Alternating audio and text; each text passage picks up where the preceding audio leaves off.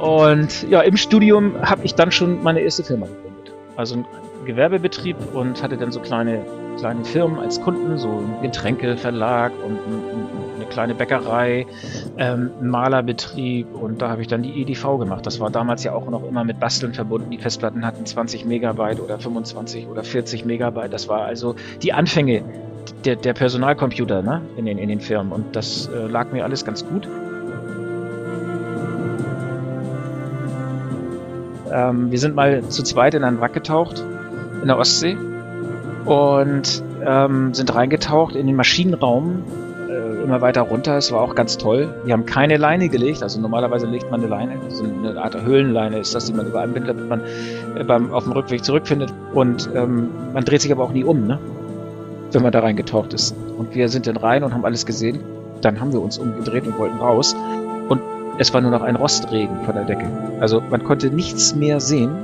Es sah alles gleich aus weil wir natürlich völlig blöd waren. Ne? Das war wirklich dumm. Und ähm, insofern äh, macht einen das reifer, ruhiger, gelassener, wenn man den Tod schon mal ins Auge geguckt hat oder nicht weiß, wie man irgendwo wieder rauskommt.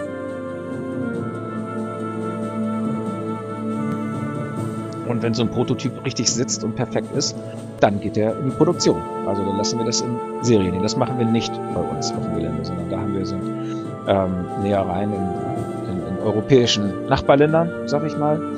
Und ganz, beso ganz besonders die mit P anfangen. Und ja, also wir können sagen, es ist nicht, es ist wirklich made in Europe bei uns. Ne? Es ist nichts in China gemacht. Und, Moin, grüß Gott und hallo, liebe Auto- und Landy-Fans da draußen. Ich begrüße euch Freunde von Offroad, Freiheit und Abenteuer zu einer neuen Folge meines Podcasts Landy und Leute. Ich bin Rainer Schulherr alias die Landrade. Ähm, mein heutiger Gast ist Markus Leinkauf, der sich neben seiner Hauptprofession einem für uns äh, sehr interessantem Thema verschrieben hat, nämlich der Optimierung äh, und gegebenenfalls auch Erweiterung vom Stauraum im und auch am Landy und natürlich auch äh, für andere Fahrzeuge. Das heißt, er ist einer der neuen Chefs von Deltabags und das ist ein sehr innovatives Taschen- und Aufbewahrungssystem, welches oft in Kombination mit einem Fahrersitzbezug zum Einsatz kommt. Neben der Neuausrichtung von Deltabags hatte Markus noch einiges mehr aus seinem Leben zu erzählen.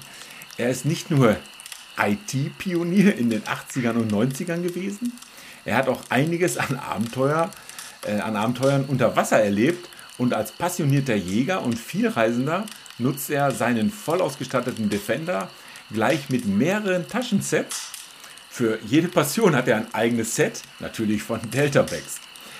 Ja, und nun macht euch doch am Lava, äh, Lagerfeuer bequem und genießt den Campfire Talk to go. Ich wünsche euch allen viel Spaß dabei. Ja, hallo, liebe Leute da draußen, liebe Hörer und Hörerinnen. Willkommen zu einer neuen Folge von unserem Podcast Landy und Leute. Mein Name ist Rainer Schuler alias die Landratte. Mein heutiger Gast ist der Markus Leikauf. Leinkauf, großes L, kleiner Einkauf. Genau, das ist mir auch aufgefallen, als ich von dir das e die E-Mail bekommen habe. Da habe ich gedacht, das ist der Markus L, der im Einkauf arbeitet. Aber wirklich jetzt nochmal ganz klar, Markus, äh, willkommen in meinem Podcast. Ja, gerne. Freue mich. Ja, dieser Fall ist so passiert, wie ich mir das auch wirklich wünsche. Ähm, ich habe ja schon das ein oder andere Mal äh, einen Artikel geschrieben, einen Hinweis gegeben im Roverblatt, dass es diesen Podcast gibt. Und Markus hat genau die Chance ergriffen, sich bei mir zu melden. Er ist nämlich, äh, er stellt interessante Sachen her, die eben für uns im Offroad-Bereich äh, spannend sind. Und da habe ich gesagt, klar, du bist ein perfekter Gast. Und somit möchte ich zunächst aber erstmal fragen, Markus, wo bist du? Was machst du denn gerade? Ja, was mache ich? Ich telefoniere mit dir oder äh, bin online sozusagen und ich sitze in meinem Büro. In meinem, ja, ich bin selbstständig, also Freelancer und ähm, bin als ITler tätig ähm, und sitze jetzt in meinem ja, Office sozusagen. Was heißt ITler? Wo speziell bist du denn unterwegs? Weil das ist ja sehr vielfältig. Ja, ich bin, äh, also groß geworden bin ich praktisch im klassischen Systemhausbereich. Ähm, dann habe ich mich ähm, aus der Firma, da hatte ich eine Minderbeteiligung damals, habe ich mich rausdividiert aus diversen Gründen. Ähm, nicht zuletzt, weil das iPhone, ich hatte mir eins aus Amerika mitgebracht, was wir hier gebreakt hatten und habe gesehen, was damit alles geht, so Backoffice technisch und so weiter, dass man tatsächlich ähm, das Büro tatsächlich auch in der Tasche haben kann. Und das war für mich eigentlich dann der Punkt zu sagen, okay, ähm, jetzt fange ich nochmal wieder von vorne an, äh, nochmal wieder alleine wie früher. Und, ähm, ja, kurze Zwischensprache, äh, Frage, was ist denn gebreakt? Ähm, die ersten iPhones in Amerika, die funktionierten hier auf dem europäischen Markt nicht. Also es liegt an der Technologie. Und man kann dann statt das Original-Betriebssystem von Apple da drauf zu haben, konnte man ähm, andere Betriebssysteme, ein sogenanntes Jailbreak, ähm, nannte man das. Da war dann oben kein Apfel mehr als Symbol in der, in der, in der Statusleiste, sondern da war dann eine Ananas drin oder eine Erdbeere. Okay. Und die funktionierten dann hier genau so. Ähm, nur war die Sicherheit von Apple eben nicht gegeben, weil es kam, die auf dem europäischen Markt ist ein Jahr später. Also ein echter Pionier in diesem, äh, damals dann ja wichtiges Hightech auch. Ja gut, ich habe, wann war das, als ich mein Fachabi gemacht habe, nach der Lehre damals, bin ich auf Apple angefangen. Also in der Lehre habe ich Commodore 64 und Amiga repariert. Aha. Und als ich damit fertig war und dann mein Fach Oberschule gemacht habe, da hatten wir dann auch, da haben wir dann auch das richtige Programmieren gelernt. Und das war eben so ein Apple IIe mit zwei Diskettenlaufwerken, wie man das eben kannte in der Anfang der 80er. Und das war meine erste richtige, ich sag mal, ja, Arbeit, wo man was anderes gemacht hat, als damit zu spielen oder die Dinger zu reparieren. Ne? Genau. Aber die hießen ja damals noch irgendwie anders, oder? Der, das, die, die Apple-Jünger sind ja erst später entstanden, oder? Diese bunten, nee. diese bunten Computer hießen immer schon Apple? D ja, also du meinst jetzt die bunten, äh, diese, diese, diese farbigen mit Bildschirm und alles in genau. eins? Ja, das war viel später, das war in den 90ern. Ähm, am Anfang waren das ganz normale PCs, die sahen aus wie so ein 80286 im Prinzip. Bloß, dass vorne eben äh, ein, ein Apfel draufklebte, der war früher nicht weiß, wie heute als Symbol oder einfarbig, sondern der war, hatte, war, war wirklich so richtig bunte Regenbogenfarben, würde ich fast sagen. Stimmt, kann ich mir auch noch erinnern, ja. Ja, das waren, das waren die ersten Apple. Die hießen auch schon Apple und das Betriebssystem hieß auch schon Macintosh, soweit ich weiß. Mac, also, ja, das, das waren Macs. Die Computer waren doch Macs. So, jetzt äh, ist da, weil das da gab dann die Mac-Jünger und die äh, Microsoft, oder? Die so, das sind die Communities. Ja, genau. Die, das ist, wie das, Beatles und Rolling Stones, das, oder? Das, so. ist, das sind die beiden Lager gewesen. Wobei Apple ja schon immer grafisch orientiert war, ja. also mit Maus. Und ähm, Microsoft ja anfing mit dem MS-DOS, Microsoft DOS Disk Operating System. Ne? Und da, ähm, das war eben reine Kommandozeile und da gab es dann als Aufsatz nachher auf diesem DOS gab es ja dieses Windows, äh, also ein Fensterprogramm. Das hat man einfach ganz normal als Excel-Modul gestartet. Und das war eigentlich nichts Wirkliches. Das erste richtige Windows war eigentlich dieses Windows 95. Mhm. Ähm, da ging das eigentlich los. Da war Apple aber schon meilenlichterisch weiter als, als, als Microsoft. Aber wie gesagt, im gewerblichen und, und, und, und, und BIS-Bereich hat sich ähm, Apple ja nur bedingt durchgesetzt. Und du hast gesagt, nach deiner Lehre, was hast du gelernt? Ja, ich bin, wie soll ich anfangen? Also ich bin in der achten Klasse vom Gymnasium abgegangen, also geflogen mit anderen Worten, weil ich meine Fünfe nicht ausgleichen konnte. ähm, bin dann zur Realschule gegangen, neunte und zehnte Klasse. Und nach der zehnten wollte ich eigentlich wieder aufs Gymnasium, aber da hat meine Mutter nicht mitgespielt. Ähm, die hat gesagt, du bist viel zu faul. Auch die neunte und zehnte Klasse waren ja die Noten auch nicht doll. Ähm, du machst jetzt erstmal eine Ausbildung. Und ja, dann habe ich mich zwangsbeworben lassen von meinen Eltern sozusagen und habe bei dem Ehemann meiner Erdkundelehrerin, der war Elektroingenieur in einer Elektrofirma und da war noch eine Lehrstelle zu Radio- und Fernsehtechniker frei. Und da bin ich dann tatsächlich am 1. August 1979 habe ich da meine Lehre gestartet, weiß ich noch genau.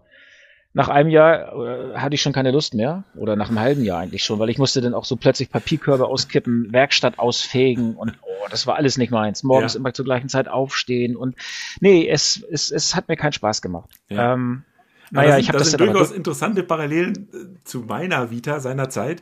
Ähm, ich hatte mich auf sechs Stellen beworben, sechs verschiedene Berufe damals. Da war ja schwierig, einen Job zu kriegen ne, in der Ausbildung. Und einer war auch Elektro, äh, Radio- und Fernsehmechaniker, habe ich aber nicht gemacht.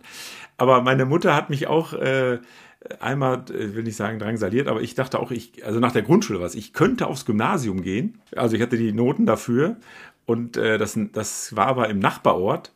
Und dann hatten wir so die Idee, wir drei, vier Kinder, die aufs Gymnasium gehen wollten, ja, dann bringen uns unsere Eltern immer dahin, wenn es regnet. Da mein, als meine Mutter das gehört hat, hatte ich sie gesagt, pass mal auf, morgen früh fahren wir zur Realschule mit dem Fahrrad, das war bei uns in der, in der Stadt. Und dann melde ich dich da an und dann kannst du erstmal hier aufs Gymnasium, äh, aufs, auf die Realschule gehen. Ne? Also die Mütter haben da eigentlich ein ganz, weil die hat auch gesagt, du bist sowieso viel zu faul. Das, deshalb komme ich ja drauf. Das, das war so. Mein Vater war auch nie da, muss ich dazu sagen. Also ich bin praktisch von meiner Mutter erzogen worden, weil mein Vater ist äh, Kapitän auf großer Fahrt gewesen. Oh. Ähm, der, der war mal ein Jahr, anderthalb Jahre manchmal nicht zu Hause. Dann kam er für zwei, drei Monate. Ähm, zwischendurch kam er auch mal so zwei, drei Tage, wenn er irgendwo das Schiff in, in, im Dock oder in der Werft war, wegen irgendeiner Reparatur. Und dann kam, kam er auch mal nach Haus geflogen, ganz schnell mal für zwei Tage oder so. Aber ähm, den, den habe ich also eigentlich nie gesehen. Was macht man denn anderthalb Jahre? Was ist das denn für eine Route? Naja, das war in den, in den 70ern und, und, und, und das war eine große Fahrt, 60er, 70er Jahre. Das war Frachter, Japan. Ähm, von da wieder, die werden ja gebucht, die Schiffe. Also man guckt ja, als Räder guckst du ja immer zu, dass du überall immer, äh, immer Ladung kriegst. Und ähm, das war dann manchmal so, dann gingen die Reisen und ähm, ja. Ja, das hat uns ja der Ricardo letztes Mal auch erklärt. Ne? Die, die laden da was ab, laden wieder, was auf und fahren weiter, laden wieder ab. Und nicht, wie ich mir das so gedacht habe, man, man packt das Schiff voll, fährt irgendwo hin nimmt da wieder Ladung an Bord und fährt wie eine Fähre praktisch und fährt wieder zurück. Das, sagt er, das ist totaler Quatsch. Die fahren immer weiter, weiter, weiter, immer um die Welt, ne? Immer das, äh, was am lukrativsten ist, ne? Wenn man das Schiff voll kriegt mit irgendwas und das liegt jetzt, äh, meinetwegen, man ist von, von, von Japan nach äh, Cisco gefahren und in Cisco kriegt man jetzt irgendwie Equipment für irgendwas, Elektronik oder was, aber die muss jetzt unbedingt nach Chile. Ja, dann ist man nach Chile mit Stückgut. Und in Chile, oh, Chile, was ist denn? Salpeter, Salpeter für Bremen. Ja, dann ging's nach Bremen mit Salpeter zurück. In Bremen löschen. Da gab's aber schon wieder die nächste Ladung und die musste dann nach Chicago. Große Seen fahren. Mein Vater ist ganz viel Chicago gefahren, also große Seen, Lorenz River rauf und so. Ähm, ja, dann war in Bremen war das Schiff dann im Dock oder wurde beladen. Dann hatte er vielleicht ein paar Stunden, kam er mal ganz kurz nach Hause, hatte Holo gesagt. Äh, ja. Wo, wo habt ihr da gewohnt? Wo kommst du her? Äh, wir wohnen, ich wohne im Süden von Hamburg ich bin, also mein, bis zum dritten Lebensjahr haben wir direkt in Hamburg gewohnt. Ich bin auch geboren, also bin ein gebürtiger Hamburger. Ähm, und als ich drei war, sind meine Eltern mit mir rausgezogen, meinem kleinen Bruder, ähm, in, in die Nordheide. Das ist so Landkreis Harburg, das ist so Speckgürtel, sag ich mal. Im Süden von Hamburg, der Speckgürtel. Und genau, und da bin ich, bin ich dann aufgewachsen, hab da auch äh, ja, mein, meine, meine, meine Schule gemacht, meine Ausbildung im Nachbardorf in, in Winsenlohe sozusagen, der Kreisstadt. Und ähm, dann bin ich mal rausgekommen, ganz weit weg, Viertelstunde von Winsen nach Lüneburg zur Bundeswehr. Und dann bin ich nochmal rausgekommen nach der Bundeswehrzeit dann nach Hamburg zum Studieren. Also das ist, äh, ja, und das war es eigentlich. Ich habe da in Hamburg gelebt dann eine Zeit lang, zwei, drei Jahre oder zweieinhalb Jahre, gut. Und ähm, dann bin ich aber wieder hergezogen in diesen, hier wohne ich, hier fühle ich mich wohl. Ähm, ja, das ist, wie soll man sagen, man hat hier Verbindungen, ne? Heimat. Ja, Heimat, ja. ja. Was, hast, was hast du studiert? Wirtschaftsingenieurwesen. Mit, schon mit IT-Schwerpunkt oder allgemein? Ja, allgemein. ja, nee, Automatisierungstechnik und, und, und Wirtschaftsinformatik ähm, heißt das ah. heute, früher hieß das betriebswirtschaftliche Datenverarbeitung. Ah. und ja, wie gesagt, das war dann nach der Bundeswehr. Ich habe auch keinen Studienplatz bekommen. Ne? Das war in Hamburg ein, ein Studiengang. Das, das war so ein Hamburger Modell, da gab es drei Studiengänge. Das war Schiffbau, Textilingenieurwesen und Wirtschaftsingenieurwesen. Und diese drei Studiengänge waren hochschulübergreifende Studiengänge. Das war also so, dass man an drei Hochschulen studiert hat. Man hat an der FH studiert, an der TU, also Technischen Universität in Harburg, und an der ähm, Universität Hamburg. Und zwar war das so, dass so die Ingenieurgrundlagen und die Labore von der Technischen Universität, die waren draußen in der Fachhochschule in Bergedorf, Hamburg-Bergedorf. Da war das produktionstechnische und verfahrenstechnische Labor der Technischen Universität damals. Und durch, durch, durch diesen Umstand musste man auch flexibel sein. Also man hatte Vorlesungen inmitten der Stadt in Hamburg, man hatte Vorlesungen in Bergedorf draußen und ähm, später auch an der TU. Und dieses Dreieck immer zu fahren, Harburg, ähm, Innenstadt Hamburg und Bergedorf, äh, das war ohne Auto kaum möglich. Es war, es ist ein stressiges Studium, sag ich mal, gewesen. Und ähm, ich habe, wie gesagt, wenn man äh, schon, schon einen Beruf hat vorher und ähm, dann war ich auch noch Soldat, ähm, da habe ich mich auch nach sechs Wochen schon verpflichtet, weil ich merkte dann mit der Kohle, mit diesen 300 Mark oder was das war oder 250 Mark, da kommst du überhaupt nicht klar. Ne? Ich hatte damals einen Käfer Cabriolet, das brauchte ein neues Dach oder musste zum Sattler. Und ich hatte ein Motorrad, das brauchte neue Reifen. Ähm, das, das, das war überhaupt nicht darstellbar. Und dann habe ich unterschrieben für SAZ 2.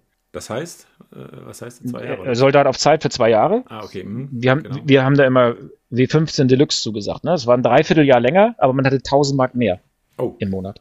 Und das, also habe hab ich auch nie bereut. Ne? Also ich habe dann auch ähm, später Offizierslaufbahn gemacht und, und, und, und, und bin Reserveoffizier, habe auch mein Studium wesentlich durch Reserveübungen damals finanziert. Und zwar so, gab es dann, ich war, ja, ja, ich bin bei der Panzertruppe groß geworden und mhm. dann habe ich einen Truppengattungswechsel zur ABC-Abwehrtruppe gemacht, weil ich habe hab mal ausgeholfen bei einer Übung im Stab, obwohl ich in der Kampftruppe war, in der Kampfkompanie und bin, habe aber im Stab ausgeholfen weil da wurde gefragt, wer kann denn mit einem HP-Taschenrechner umgehen? Das war so ein programmierbarer Taschenrechner, da hat man so Magnet, Magnetstreifen eingelesen. Ne? Ja, so, genau. Nee, und, und, und damit wurden, wurden damals die ABC-Berechnungen äh, gemacht, also die ABC-Abwehrberechnung. Wenn man, man hat dann so Windmeldungen gekriegt, so eine BWD, so eine Basic Wind Data nannte sich das, ne? Ähm, da war die Windrichtung drauf, weil ja alle so und so viel Meter in der Höhe ändert sich die Windrichtung und dann musste man so ein Vektordiagramm aufmalen, dass man die resultierende hatte und dann konnte man ausrechnen, wo diese Kampfstoffwolken oder diese äh, Fallout-Wolken hinziehen. damit man Voraussagen machen konnte für die Truppe, ähm, ob die ABC-Schutz anlegen müssen, ob sie raus müssen aus dem Gebiet oder oder oder. Ja, und das fand ich dann gar nicht so schlecht weil man hat mir dann so vorgeschwärmt, was die für Standorte haben. Und das war eigentlich für mich der Locker, weil vom Herzen bin ich immer noch Panzersoldat. Aber dieses, dieses, äh, dieser Standort Emden im Sommer und im Winter ähm, Sonthofen im Allgäu, das war als Student ein Traum. Ich war, meine Reserveübungen dauerten im Sommer zwei Monate in Emden. Da war ich bei ABC Aufklärungsbataillon äh, 110. Das ist am Meer, oder wie? Ja, es ist direkt am Meer. Emden, an der Emsmündung eben, nicht? Und da konnte man abends immer richtig gut feiern in Emden selber. Ähm, und vor allen Dingen surfen. Also ich war, abends war ich surfen und am Wochenende. Das war einfach toll. Und dann zwei Monate. Ja, und im Winter war ich in Sonthofen an der Schule, ABC Abwehrschule. Ähm, da gab's denn, da war mein erster Gang, war früher normalerweise bei Reserveübungen, montags ging's zum Sani, ne? Einstellungsuntersuchung, guck, bist du fit, alles gut und so. Jo. Mein erster Gang war immer in Sonthofen, immer den Skikeller. Da habe ich mir immer die besten Ski, die ich kriegen konnte, reserviert fürs Wochenende. Und Freitagmittag, wenn Dienstschluss war, habe ich meinen, da habe ich zu der Zeit habe ich einen 127 Fiat gefahren, so eine kleine Höhle mit Dachgepäckträger. Dann kam die, kam die Ski aufs Autodach am Freitagmittag. Dann sind wir zum, zum Nebelhorn raufgefahren in Oberstdorf, haben eine Abfahrt gemacht, abends schön Party im, im Dorf und am nächsten Morgen ganz früh aufgestanden, zu zweit dann, und dann sind wir nach Österreich ins Kleinwalsertal und waren da zum Skifahren. Und wenn wir Glück hatten und hatten da irgendwie ganz gute Kontakte gekriegt, sag ich mal vorsichtig, dann sind wir auch das ganze Wochenende, den Sonntag auch noch da geblieben. Übernachtungskontakte schließe ich da Über, Ja, genau, genau, ja, ja, genau. es war eine tolle Zeit. Also es war wirklich schön. Hast rein. Ja. Und das war, ging immer so, auch, auch so vier bis sechs Wochen in Sonthofen. Das war auch eine schöne Zeit, ja. Ich, möchte ich nicht missen in meinem Leben. Ja, und danach wollte ich ja dann studieren. Nach der Bundeswehr. Ist das dann eigentlich schon stark mit SAP durchsetzt gewesen oder war das noch vor? Also, also Wirtschaftsingenieur und SAP äh, assoziiere ich da immer so ein bisschen.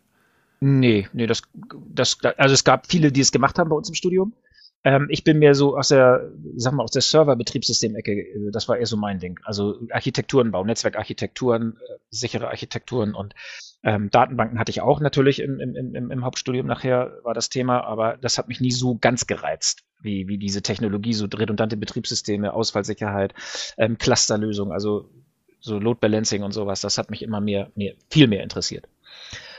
Ähm, naja, wie gesagt, ich, Bundeswehr war zu Ende. Äh, Studienplatz, ja, Abi 2,8 oder 3,1, ich weiß gar nicht mehr. Ich glaube 3,1 und es ja. war überhaupt nicht dran zu denken, als Wirtschaftsingenieur einen Studienplatz zu kriegen. Okay. Und dann bin ich erstmal auf dem Tiefbau angefangen. Unser Nachbar, der war Bauingenieur in einer, in einer, in einer Baufirma und dann bin ich angefangen zu schaufeln. Also ich bin angefangen nach meiner Bundeswehrzeit, ich war auch topfit, ähm, mit einer Schaufel und einer Spitzhacke ähm, auf, äh, auf einer Raffinerie in Harburg ähm, mit Bronzeschaufeln haben wir da Löcher gebuddelt und, und, und, und Wasserlöschleitung repariert und Straßen gepflastert und all so ein Kram gemacht.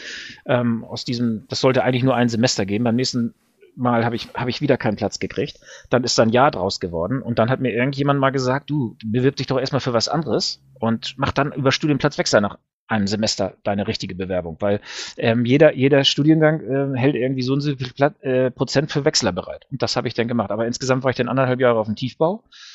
Ähm, war nachher auch aufgrund, ich hatte auch einen Panzerführerschein, ich konnte auch ganz gut mit dem Radlader umgehen und, und äh, war also auch mit Maschinen, mit großen Maschinen eigentlich recht sicher im Umgang. Ähm, das war auch tolles Geld und war eine Erfahrung, die ich auch nicht mehr missen möchte. Das war mal ganz was anderes, ähm, als diese kleine Fernsehwerkstatt da immer nur löten und irgendwelche Fernseher reparieren. Ganz was anderes. Und ja, und dann habe ich das Studium angefangen. Was bist du für ein Baujahr? Darf ich mal kurz fragen? Bist du, was bist du für ein Baujahr? Ich bin Jahrgang 63. Ich bin 60 Jahre alt geworden dieses Jahr. Oh, Gratulation nachträglich. Ja, danke. das ist noch ein bisschen her, aber ja. Und ja, im Studium habe ich dann schon meine erste Firma gegründet. Also ein Gewerbebetrieb und hatte dann so kleine, kleine Firmen als Kunden, so ein Getränkeverlag und ein, eine kleine Bäckerei, ähm, Malerbetrieb und da habe ich dann die EDV gemacht. Das war damals ja auch noch immer mit Basteln verbunden. Die Festplatten hatten 20 Megabyte oder 25 oder 40 Megabyte. Das war also die Anfänge der, der Personalcomputer ne, in, den, in den Firmen und das äh, lag mir alles ganz gut. Und ja, das war dann so mein Job. Und dann hat sich so ergeben im Studium, dass mich ein Freund gefragt hat, ein Jugendfreund, der schon eine Firma gegründet hat, eine GmbH, ob ich da einsteigen möchte und sich das, ob ich mir das mal angucken möchte. Und zwar haben sie ein konkretes Problem. Das waren alles äh, Leute, die waren auf Macintosh und, und, und Apple zu Hause. Und also ihre Kunden der Firma waren hauptsächlich Verlage, Werbeagenturen, also alle, die so Prepress, ich sag mal Katalogproduktion und, und, und, und Werbung machen. Und ähm, da war, waren tatsächlich die Arbeitsplatzrechner bei Grafikern und, und, und, und äh, im, im, im Setzen und so, das waren Apples, ne? waren Macintosh-Rechner. Und dann hatten sie aber einen Kunden, ähm, das war ein großer Kopiergerätehersteller. Ähm, und das war die Zeit, dass diese Kopierer, diese Farbkopierer, diese großen, haben dann so Vorrechner bekommen, sogenannte Raster-Image-Prozessoren, PostScript-RIPs. Das waren, das muss man sich so vorstellen, dass die praktisch dann die Druckdaten aufrastern auf diese Kopierer, dass die praktisch, dass man auf so einem riesen Farbkopierer dann auch drucken konnte.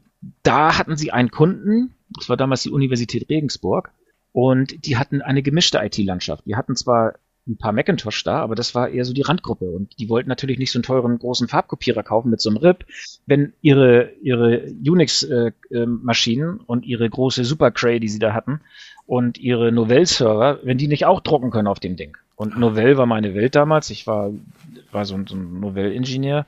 Ja. Und ähm, dann habe ich mir das angehört alles und habe gesagt, ja, das können wir erstmal auf freiberuflicher Basis machen und so, das ist mein Tagessatz. Lass uns mal anfangen. Und dann bin ich tatsächlich mit einem Freund von mir, ähm, den ich auch im Studium kennengelernt habe, einem Informatiker, und ist heute übrigens Professor für Kryptographie und so weiter. Wow. Ähm, der, ja, ja, der war richtig, Carsten war richtig gut. Und der, den habe ich dann mitgenommen, weil ich auch von Unix nicht so viel Ahnung hatte, sondern ich war eher so ein Novellmann, ein Netware. Und ähm, dann sind wir da runter und haben da die Universität Regensburg komplett angebunden an diesen Farbkopierer, sodass man von allen möglichen Systemen Farbdrucke im Rechenzentrum äh, ausdrucken konnte und die Studenten konnten sich die dann da auch abholen. Also gab es dann immer so, so, so viel Budget und also es war eine ganz pfiffige Sache, die wir damals gebaut haben. Ja, und da ist denn mehr draus geworden. Also da hat er mich gefragt, ob ich nicht ähm, nach, nach, nach anderthalb Jahren oder so, ob ich nicht einsteigen möchte und ähm, ja, habe ich gesagt, das hört sich gut an. Dann haben wir verhandelt und, und schon hatte ich meine erste Firma, ne, wo ich dann beteiligt war. Minderbeteiligung und ja, das hielt dann auch, das war so Mitte der 90er, als ich da angefangen bin. Und ähm, das hielt bis 2007 in etwa. Dass ich mich da rausdividiert, das hat dann auch viele persönliche, politische Gründe. Also es war an der Zeit, was zu ändern, äh, 2007. Und dann ähm, habe ich mich selbstständig gemacht, so wie ich auch mal angefangen bin wieder mit dem Gewerbebetrieb und ja, und das läuft seitdem. Und da immer noch dieses ganze Thema Netzwerke und so weiter und so fort. Genau, und das mache ich bis heute. Mehr jetzt also beratungsmäßig und, und, und Schnittstelle zwischen Geschäftsführung und Systemhäusern und, und, und, und dann war das so, dass ich, wann war denn das? Im Studium war das noch, kurz nach dem Studium, 96, genau. 96 habe ich bei einem Kunden dann äh, ein Mädel kennengelernt und die sagte, ja, sie ist gerade angefangen, tauchen zu lernen und so. Und ich da, da hat es bei mir Klick gemacht. Tauchen. Mann, ich habe als Sechsjähriger in meiner Schultüte eine Taucherbrille bekommen.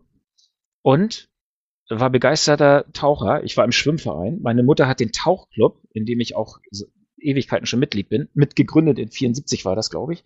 Nee, oder was? 73? 73. 73 wurde der gegründet, genau. Und ich habe relativ früh tauchen gelernt. Und habe dann irgendwann in, weiß ich nicht, so als ich 16 war, da, da waren meine Kreidler und, und, und, und die Mofas vorher schon, dann ging das los mit Mädchen, große Motorräder. Das habe ich total aus den Augen verloren gehabt. Das Tauchen. Das war für mich so eine Initialzündung, dass dieses, die Frau hat so begeistert vom Tauchen geredet, da fielen mir so viele Sachen wieder ein und, und dann habe ich gesagt, ich muss so eine Auffrischungskurse irgendwie machen, ich muss da mal wieder mit anfangen. Und dann hat die mich mitgenommen, Susi hieß die, und ähm, der, der die Tauchausbildung da gemacht hat in Hamburg in diesem, in diesem Bad, das war so ein Naturfreibad, ähm, der war aber auch gleichzeitig Tauchlehrer in dem Tauchclub, in dem ich früher gelernt hatte. Ab dem Punkt 96 bin ich wieder angefangen zu tauchen. Mittlerweile bin ich ähm, im Tauchclub dann auch aktiv gewesen. Ich war 13 Jahre Jugendwart, 12 Jahre Ausbildungsleiter und 11 Jahre zweiter Vorsitzender. Also weit über 30 Jahre Ehrenamt dann. Ähm, insgesamt, also mit ein paar Jobs waren dann parallel. Ähm, ja, und das habe ich 2020 habe ich damit aufgehört. Im Februar Jahreshauptversammlung, das hatte ich aber auch angekündigt äh, mhm. rechtzeitig, dass ich da alles niederlege und ähm, ja, bis dahin war ich dann aktiv, auch als Tauchlehrer im Verein und das heißt auch entsprechende Urlaubsreisen dann immer gemacht in die Karibik oder so? Oder? Nee, Karibik habe ich nie gemacht. Also ich bin eher so Nordtaucher, also so technische Wrackseisen interessieren mich ganz doll. Also tiefe Tauchgänge mit, mit, mit, mit, mit, mit Wracks. Und also Nordostsee ist echt prima, so Norwegen und Dänemark, das ist so mein Revier. In Ägypten und in, auf den Kanaren und so war ich natürlich auch. Also diese Nahreiseziele, sag ich mal, was man so innerhalb von fünf Stunden mit dem Flugzeug gut erreichen kann. Ja. Ähm, in der Karibik war ich nie und auf den Malediven war ich auch noch nicht. aber, aber und, gut, das meinte ich ja so. Also Ägypten und so und, und, auch vor der Türkei und überall, da kann man ja super tauchen. Ja, ja, ja das habe ich alles gemacht. Also Mittelmeerraum alles. Okay. Ja, das ist, ähm, das, das, das kenne ich alles ganz gut. Aber, aber deine, deine Lieblingsorte sind doch die Nordsee, Ostsee, wie auch immer. Oder wie? Habe ich das gerade rausgehört? Ja, also Dänemark, wenn man zum aber Beispiel. Das ist doch so kalt. ja, man taucht ja heute trocken. Also ich bin nicht sehr kälteempfindlich, muss ich dazu sagen bin Norddeutscher eben, ne? Ja. Und ähm, mit einem Trockentaucheranzug, das ist schon eine feine Sache. Also eine Stunde, eine Stunde geht mit dem Nassen auch, wenn er neu ist, und, und, und, und, und 20 Minuten geht auch unter Eis mit einem Nasstauchanzug. Aber wenn man ein bisschen länger will, dann ist so ein Trockentauchanzug mit einem dicken Unterzieher und es gibt sogar Heizwesten, sowas habe ich mir aber auch nie gegönnt. Ähm, das ist schon eine tolle Sache. Und im Sommer taucht man auch im Norden im, im Trockentauchanzug. Ne? Warum will man sich da durchfrieren lassen? Und mhm. ähm, das ist Blödsinn. Ne? Und das ist dann auch klar, das Wasser. Ja, es ist dunkel, aber klar. Also Nein, nein, es sind, also in der Ostsee ist so ein Klassiker, ähm, das ist so grünlich, wenn man abtaucht, wenn man da oben guckt, ist es grün, wenn man seine Lampe ausmacht und man hat auch Schwebstoffe da drin, aber wenn man dann tiefer geht und taucht auf so ein Wrack zu, dann ist, sind diese Wracks ja meistens ein bisschen älter, mit Seescheiden bewachsen. Und diese Seescheiden, die filtrieren auch und, und, und das Wasser klar, sag ich mal, die holen die Schwebstoffe aus dem Wasser raus. Und man sieht so ein Wrack dann so richtig so leicht entgegenleuchten. Da gibt zum Beispiel so ein ganz tolles Wrack oben, Fehmarnwelt. Ähm, das ist äh, so ein Vorpostenschiff VS54 heißt das. Ähm, das liegt auf eben in Kiel und ähm, das ist ein ganz tolles, ein ganz tolles Erlebnis. Das ist auf äh, 20, 25 Meter, glaube ich, war das, oder war das sogar 30? Ich weiß das gar nicht mehr genau. Nee, 30 war das, genau. Ähm, und dieses Schiff, das, das, das leuchtet einem richtig entgegen. Wenn man die Lampe auslässt und, und, und einfach äh, an der Leine runtergeht, ne? ähm, also es wird, wird man, man fährt so ein Wrack an mit, mit GPS-Koordinaten, dann schmeißt man eine Shotleine, also es ist ein schweres Gewicht mit einer Boje am Ende dran genau wenn man glaubt, man ist auf diesem Punkt und das, je schwerer und, und, und kompakter das Gewicht ist, desto genauer trifft man natürlich. Und wenn man dann an dieser Leine runtergeht, immer, das macht man meist zu zweit, und man lässt die Lampen aus, ähm, weil in den, in den, ich sag mal, in den 90ern und, und Anfang 2000er war die LED-Technik noch nicht so weit. Deswegen hat man immer Batterie und Akku gespart bei diesen Lampen, ne, dass sie schön lange brennen. Und das waren so Halogenenstrahler. Und ähm, dann konnte man das Wrack tatsächlich in der Tiefe schon leicht leuchten sehen. Also dadurch, dass das Wasser um das Wrack rum klarer war. So muss man sich das vorstellen. Es ist dunkel da unten, machst du die Lampen an, dann ist es aber auch taghell. Und es, du kannst auch richtig gut gucken. Also das ist, da hast du schon Sichtweisen von na, 10 Meter. Es ist, kriegt man schon mal hin. Okay, ja, und ähm, Markus, gab es denn beim Tauchen mal was Besonderes? Gibt es da auch, da gibt es sicherlich auch mal gefährliche Situationen? Ja, das äh, gibt's schon. Gerade in jungen Jahren, wo man, wo man irgendwie, ich sag mal, was erleben wollte, nicht so, ich sag mal, nicht so viel nachgedacht hat. Ähm, wenn man glaubt, man kann alles, man hat alles im Griff. Und ähm, wir sind mal zu zweit in einen Wrack getaucht in der Ostsee und ähm, sind reingetaucht in den Maschinenraum äh, immer weiter runter. Es war auch ganz toll. Wir haben keine Leine gelegt. Also normalerweise legt man eine Leine. So eine Art Höhlenleine ist das, die man überall bindet, damit man äh, beim, auf dem Rückweg zurückfindet, weil wir haben uns keinen Kopf gemacht, dass die Ausatemluft in so einem Wrack, die steigt natürlich nach oben. Und das Wrack ist aber überall verrostet. Und diese Ausatmenluft, diese Luftblasen, die Luft, die sich dann an der Decke sammelt, die sorgt dafür, dass dieser Rost, diese Rostplatten sich lösen. Und ähm, man dreht sich aber auch nie um, ne? Wenn man da reingetaucht ist. Und wir sind dann rein und haben alles gesehen, glaub. Dann haben wir uns umgedreht und wollten raus. Und es war nur noch ein Rostregen von der Decke. Also man konnte nichts mehr sehen. Ähm, Hand vor Augen ging noch, Lampe, wie wenn man bei Nebel äh, aufblendet, ne? so kann man sich das vorstellen. Und ähm, es sah alles gleich aus, weil wir natürlich völlig blöd waren. Ne? Das war wirklich dumm. Ja, das, ich habe im Laufe der Jahre hat man natürlich dann dazugelernt. Man hat äh, Ausbildung gemacht, Tauchlehrerausbildung. Ich habe Tech-Grundkurse gemacht bei zwei Verbänden und ähm, dann lernst du, dass das alles äh, natürlich echter Bullshit war, was man da fabriziert hat. Und ähm, insofern äh, macht einen das äh, reifer, ruhiger, gelassener wenn man okay. den Tod schon mal ins Auge geguckt hat oder nicht weiß, wie man irgendwo wieder rauskommt. Ähm, man sieht, wie, wie, wie das Finimeter, also dieses, der, dieses Druckmanometer, was man da an der Flasche dran hat, wie der Druck langsam fällt. Und, und da seid ihr aber wieder rausgekommen, sonst wärst du nicht hier. ja, wir sind, raus, wir sind rausgekommen, denn irgendwann siehst du doch so einen Lichtschimmer, ne, wo das Tageslicht dann, äh, oder das, das, das, das, äh, das heller wird und dann kommst du da raus. Ne? Ach, ich kenne doch noch so eine Geschichte, aber das ist. Äh, ja, kannst gerne noch eine erzählen. Das ist doch spannend. Ja, ähm, das war auch so eine Wrackgeschichte, auch zur gleichen Zeit ungefähr. Ähm, das war also ein ganz helles Wrack, relativ flach, auf 20 Meter. Ähm, und da sind wir, bin ich, ja, sind wir, haben uns getrennt als Gruppe. Ich habe gesagt, ich gehe noch mal eben rein und gucke mir noch mal eben den Raum an, weil auch ewig nicht drin war in dem Wrack. Und da habe ich mich so komisch abgestoßen an der Tür, dass diese, dieses Shot zuging. Und ja, war, war der Shot zu. Und ja, die Bullaugen sehr klein, also da kommt man nicht raus und es gab nur diesen einen Weg zurück und dann bin ich, wollte ich das wieder aufmachen, habe es nicht aufgekriegt.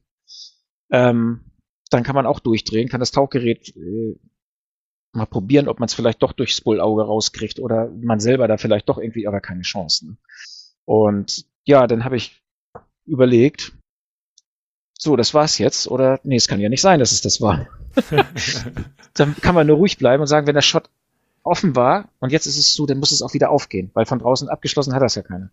Und dann habe ich probiert und geguckt und an verschiedenen Stellen gezogen und irgendwann löste sich, also ging es, ging es auf. Ich konnte es dann wieder ganz normal öffnen. Also ähm, ich weiß nicht, was das am Anfang war, verkehrte Stelle angefasst, ob sich da verzogen hat, verklemmt, ich habe keine Ahnung. Aber da wird einem schon so ja, wird mein es wird ein komisches Gefühl ist das. Ja, ne? Ich habe ja selber weiß, die, die, die, die, Luft angehalten und man ist ja ja. ist schon. Aber das habe ich, wie gesagt, das, das war am Anfang, als ich wieder angefangen bin mit dem Tauchen. Man glaubt ja dann, wenn man schon mal getaucht ist in seinem Leben und schon alles konnte und, und gut war und aber über solche Sachen nie sich Gedanken gemacht hat. Ähm, und dann als, als, ich sag mal, unerfahrener Taucher ähm, denkt man, uns gehört die Welt. Was kostet die Welt, ne? Und Tauchen ist eben so eine Sache, das ist, dabei kann ich auch komplett abschalten. Ne? Also da fange ich nicht, da denke ich nicht über Probleme nach und ähm, oder, oder was man noch alles machen könnte, sondern da konzentriere ich mich nur auf das, was ich da sehe im Lampenschein. Und, ähm, und du hörst nichts, du hörst nur praktisch dieses Zischen vom Einatmen, dieses ja, ja. und, und dann das Blubbern der Ausatmenluft, ne? Und sonst ist es still. Außer es fährt ein Frachter vorbei. Ne? Das ist dann schon ziemlich laut. Da muss man ein bisschen, bisschen gefestigt sein, dass man da keinen Schiss kriegt, weil das, du kannst unter Wasser eben das Geräusch nicht orten, woher es kommt, ähm, die, die Richtung nicht. Ne? Du weißt nur, das ist da und du kannst auch die Entfernung nicht schätzen. Das ist einfach, ja, muss man cool bleiben. Wow. Aber das macht Spaß. Also es ist so, ja, große Leidenschaft von mir. Klasse. Aber das hätte ich jetzt auch klar. Aber wenn du sagst, logisch, dass da unten wahrscheinlich weniger aufgewühlt ist, äh, also kleine Partikel im Wasser rumschweben, als jetzt da ganz oben. Ne? ja, ja klar, du hast immer eine, äh, im Belt, der Belt ist eine Düse, ne? Also da hast du immer Strömung in die eine oder andere Richtung. Das ist selten, dass da Stillstand ist. Ne? Der Belt ist die, Eng, die Meerenge, wo die Brücke drüber geht, oder? Nach Fehmarn. Nee, das ist der, das ist der Sund. Das ist der Fehmarn-Sund. Ja, die Fehmarn-Sund-Brücke, so heißt ja auch, ja. Der Belt ist nach Dänemark. Also Aha. von Fehmarn nach Dänemark, das ist der Fehmarn-Belt. Okay. Den man aber nur mit einer Fähre überbrücken kann. Ja, noch, ne? Es soll ja irgendwas gebaut werden jetzt, oder ist doch im Gang, ne? Ja, ehrlich? Oh. Ja, ja, ich hatte früher an meinem Land Rover, hatte ich ein, ein blaues X, das hieß äh, keine Fehmarn-Weltquerung. Also, weil natürlich wirtschaftlich da sehr viel dranhängt für die Fehmaraner. Ähm, mhm. Der Hafen in Puttgarden, da sind die Fähren, alles, die für die Fähren arbeiten, die die, die Fähren sauber machen, ähm, die zuliefern an, an, an Nahrungsmitteln und Versorgungsgütern. Und also das ist schon ein richtiger kleiner Wirtschaftszweig, der dann zusammenbricht. Ne? Mhm. Das muss man auch mal so sehen. Ne? Okay. So, aber da ist ja schon das schöne Stichwort gefallen. Defender. Ähm, wie bist du denn zum Defender gekommen? Was hat dich an Offroad fasziniert? Äh, wie hast du deinen ersten Traum erfüllt? Whatever. ja, also das war eigentlich, äh, wie ist das angefangen? Ich habe 2003 war für mich so ein Schlüsseljahr. Ähm, da habe ich im, im da habe ich äh, meinen Übungsleiter gemacht damals. Da hieß das noch Übungsleiter F, das heißt heute Trainer C beim DOSB, äh, in Fachrichtung Tauchen natürlich. Und ich habe da noch eine Prüfung gehabt im Judo, eine Gurtprüfung. Und ich habe meine Jägerprüfung abgelegt. Also grünes Abitur. Wow, ja, wollte ich gerade sagen, Jäger ist ja schwer, ne? Ja, da, boah, ja, also das kommt drauf an. Also mir fiel das relativ gut zu mit Waffen und so war ich sowieso immer schon affin. Ähm, da habe ich nie Berührungsängste gehabt. Ja, und dann bin ich, wie gesagt, habe ich Jagdschein gehabt und habe auch gleich ähm, hier im, in, in unserem Landkreis ist das so, dass du, ähm, wenn du in die Jägerschaft, in die, in die, in die Kreisjägerschaft eintrittst als Mitglied, ähm, dann kostet das Schießtraining, brauchst du nichts zu bezahlen. Das ist dann alles relativ günstig. Und das habe ich dann auch gemacht. Und da hat, ja, das ist auch ganz witzig gewesen, da hat wohl jemand meinen Namen gelesen in dieser Zeitung als Neumitglied. Und da habe ich einen Anruf gekriegt von einem Carsten Berg, den ich aber auch vom Namen kannte, weil das war ein Tischtenniskumpel von meinem Schulfreund. Und dann sagt er, ja, Mensch, ich habe deinen Namen gerade gelesen, Leinkauf, Leinkauf, Mensch, unsere, mein Vater ist mit deinem Vater zur Schule gegangen. Und ich sage, ja? Ja, ja, frag deinen Vater mal, ne? Ja, sagt er, und ja, ich, warum ich eigentlich anrufe und so, ich habe hier, wir haben hier ein Jagdrevier, da jagen wir ungefähr mit zehn Jägern und ist jetzt ein Platz frei geworden und wir sind zwei Pächter und du kannst es ja mal angucken, wir haben vergeben dann so Begehungsscheine, entgeltliche und ähm, ja, und wenn dir das gefällt, dann gerne. Und du kannst ja auch jetzt erstmal gleich, wenn du deinen Jagdschein hast, kannst du hier zur Jagd gehen, kannst du Füchse und Sauen schießen, so viel du willst, kannst du gleich loslegen und ähm, und über die anderen, über, über, über, über, über Rehwild und Rotwild und, und Muffelwild und so, da reden wir denn, wenn es soweit ist.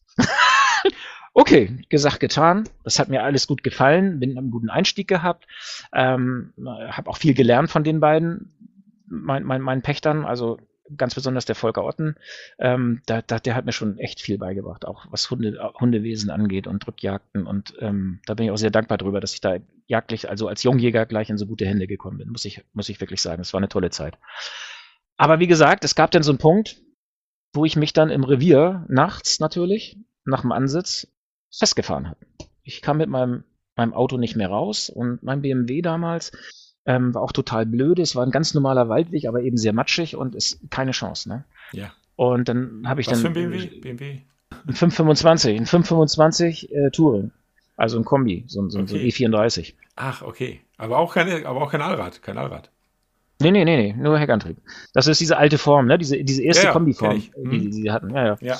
Und ja, dann musste ich einen Bauern anrufen. Und jo, der hat mich dann auch rausgezogen und sagte, ich, ich sag, ja, was kriegst du denn jetzt, ne? Oh, erstmal gar nichts, ne? Sag mal, wenn du deinen ersten Bock hier schießt, ne? Oder deine erste Ricke, den Rücken, den will ich haben. ja, da war der erste Rücken war gleich weg. So. Und das ist mir dann noch einmal passiert. Da muss ich dann eine, eine Keule von einer Sau abgeben und das ging mir auf den Geist, ne? weil ich in der Familie so eine Nachfrage hatte nach diesem Fleisch. Ähm, das, das, das fand ich doof. Und da habe ich gesagt, das, irgendwann musst du mal ein richtiges Auto haben. Dann fing der BMW an, mit dem Getriebe immer so komisch zu schalten. Und ich habe dann einen Freund gefragt, der ist Kfz-Meister, ne, sagt er, das könnte das Automatikgetriebe werden. Ähm, dann brauchst du den Austauschgetriebe. Und äh, ich sag, ja, echt und so? Ja, ja, ja. Guckst du nach einem anderen Auto um, ne? Kannst natürlich auch machen. Ja, ich fahre mal ein paar BMW-Händler hier rum in Hamburg und ähm, ja, habe ich dann auch gemacht. Und dann war ich bei einem in Ahrensburg, das ist im Norden von Hamburg. Und da stand ein grüner 110 TDI mit weißem Dach und weißen Reifen. Originalbereifung. Oh, ich habe den gesehen und dann ging das los im Kopf. Wow, Land Rover. Daktari, jetzt kann man den Kinder, Kindheitserinnerungen, weißt du, ich habe hier auch ganz viele Land Rover stehen hier aus, aus dem Teil von Daktari und Modelle und äh, meine alten Gorgi Toys Auto. Ja, ja, Ach, das, das habe ich alles noch gesammelt von damals und ähm, das hat mich auch nie losgelassen. Und dann, da, da, ich, es war von heute auf morgen, habe ich meinen Wagen dann Zahlung gegeben. Der ging in den Parallelexport irgendwie nach Afrika oder keine Ahnung wohin, auch immer, war mir auch egal mit dem Ding. Ähm, ich habe diesen Wagen gekauft. Das war ein Leasing-Rückläufer und zwar lief der ähm, in, in, in, wie heißt das nochmal, in, als Feldküche in Munster. Bergenhohne, im Truppenübungsplatz. Da wurde eine Gulaschkanone mitgezogen. Aber der war jetzt nicht Oliv, sondern hatte das, das typische Land Rover Grün. Genau, das typische Belize Green. Nicht das dunkel Epson Green, sondern dieses helle, ne? Hellere. Ah, das Ähm, okay. Be Belize, Belize Green nennt sich das. Okay, aha. Und ja, da habe ich gesagt, ähm, den muss ich haben. Dann habe ich den gekauft. Ähm, tolles Auto. War, ist ein, ein, ein TDI der letzten Baureihe, Baujahr 98, der schon ein bisschen TD5-Technik drin hat. Also der hat schon diesen elektronischen Tacho und, und, und, und, und, und noch so ein paar Sachen, die der, die der äh, reine TDI nicht hatte. Ähm, aber dank meines Land Rovers, Händler meines Vertrauens, ähm, kriege ich immer die richtigen Teile. Also es funktioniert schon. Und äh, ja, das war also ein Erlebnis. Sind mit diesem Land Rover nach Hause gefahren und meine Familie war begeistert. Ähm, ich war auch Jugendwart im Tauchclub dieses Jahr geworden, gewählt worden. Und dann ist es geboren. Hinten hatte er noch die Sitze drin und dann sind wir, bin ich mit einer- meiner Co-Trainerin, ähm, wir sind immer so Mann und Frau. Das ging ja damals los mit, auch mit sexuell und Mädchen und Jungs. Und äh, weißt du, das war ja, als Trainer musstest du ja dann so aufpassen, als, als Sporttrainer, dass da nichts passiert und dass du nicht alleine mit Kindern bist und so weiter. Ähm, so dass wir immer zu zweit gefahren sind. Immer Birgit und ich, wir haben das immer gemacht. Auf der Rücksitzbank saßen drei Kids so im Alter von 10 bis 12 Jahren. Und die, die Piwis, die 8-, 9-Jährigen, die saßen hinten drin auf den vier Sitzen. Und Cool. auf dem Dach, auf dem Dachgarten habe ich so einen alten Eisenträger von, von Brown Church, so, so, so, so ein Dachgepäckträger. Auf dem Dach waren die Taucherausrüstung. Mhm. Ähm, und und, und an, am, am Haken hing mein Wohnwagen. Ja, so, so war das. Und so sind wir mit den Kids immer dann zum Super. Tauchen gefahren. Ne? Ja, für die Kinder ja traumhaft, oder? Ja klar, für die Kinder doch totales Abenteuer. Äh, Ganz tolle Sache. Und dann, ja, durch die Jagd und das Gelände und so weiter kam dann irgendwann eine Seilwinde da dran und also man fängt dann an, das Ding so aufzubohren, ne, weil man ja auch viel sieht bei anderen Landys und ähm, da musst du auch noch haben, dies musst du haben und das ist das. Viele Sachen, sag ich heute, sind Blödsinn bei dem Auto, braucht man nicht. Ähm, manche Sachen möchte ich auch nicht mehr missen, ähm, so wie Diff-Sperren, ne, Diff-Locker von, von ARB und so, das sind einfach schon tolle Sachen. Ähm, die, mit denen kann man ja auch wirklich was anfangen, ne? Ja, hast du denn immer noch die Originalräder drauf? Nee, ich habe da jetzt ein Dotzfelgen drauf. Ganz normal mit den, mit den, ich hatte so oft einen Platten mit diesen Schlauchreifen. Also das, nee. Immer wenn man was war, was Wichtiges, Platten. Und vor allem, die sind auch arschteuer, ne? Also ich, ich hatte damals auch extra geguckt, dass ich einen finde mit Originalreifen, mit diesen dünnen, ne, diesen Trennscheiben, weil ich mir dachte, diese großen äh, Schlappen mit, mit Alufelgen, die sind ja bestimmt arschteuer. Da wurde ich aber ganz schnell eines Besseren belehrt. Den ersten, den ich mir da kaufen musste, der ist ja viel teurer als diese ganz normalen äh, Goodrich oder sonst was, ne? Diese dicken, breiten. Und dann habe ich mir, die alle vier habe ich dann weggetan und habe mir dann natürlich auch das normale Equipment geholt, diese Breitreifen halt, ne? Ja, also bei mir war das tatsächlich deswegen, weil ich immer Platten hatte. Ne? Und mein Reifenhändler hat mir das so erklärt, dass diese ähm, Avon Rangemaster oder wie hießen diese Reifen da drauf, drauf diese Original-Sandreifen, dass die von der Qualität innen immer schlechter werden, immer rauer. Und die Schläuche, die man dafür kriegt, ähm, da gab es auch von Michelin verstärkte Schläuche und so weiter, aber die wurden auch immer dünner. Und obwohl die da immer, ich sag mal, eine halbe Dose Talkum reingehauen hatten zur Montage, ähm, da kam auch immer richtiges schwarzes Talkum dann raus, wenn, wenn die platt waren. Ähm, trotzdem haben die sich durchgescheuert. Die waren, ich hatte nie ein Loch drin, nicht wirklich, sondern die hatten sich durchgerieben. Durch das Arbeiten und das Federn, weil ich ja auch, wie gesagt, im Reviergelände gefahren bin auch immer, ähm, da haben die sich kaputt gerieben, ne? Das ist wirklich reiner Verschleiß durch, durch, durch das Kaputtscheuern. Und zwar einfach nur, weil die zu rau gearbeitet waren. Und dann bin ich umgestiegen auf BF Goodrich und habe das dann auch komplett gemacht in der- Offroad-Manufaktur in Hamburg damals. Da hat mich der Florian ganz gut beraten. Ähm, und hat gesagt, pass auf, du brauchst auch gleich ein anderes Fahrwerk, hier macht er gleich einen Trackfinder rein, ist auf nochmal 10 Zentimeter höher. Du brauchst keine neue, keine neue äh, Kardanwelle und alles, es bleibt alles original.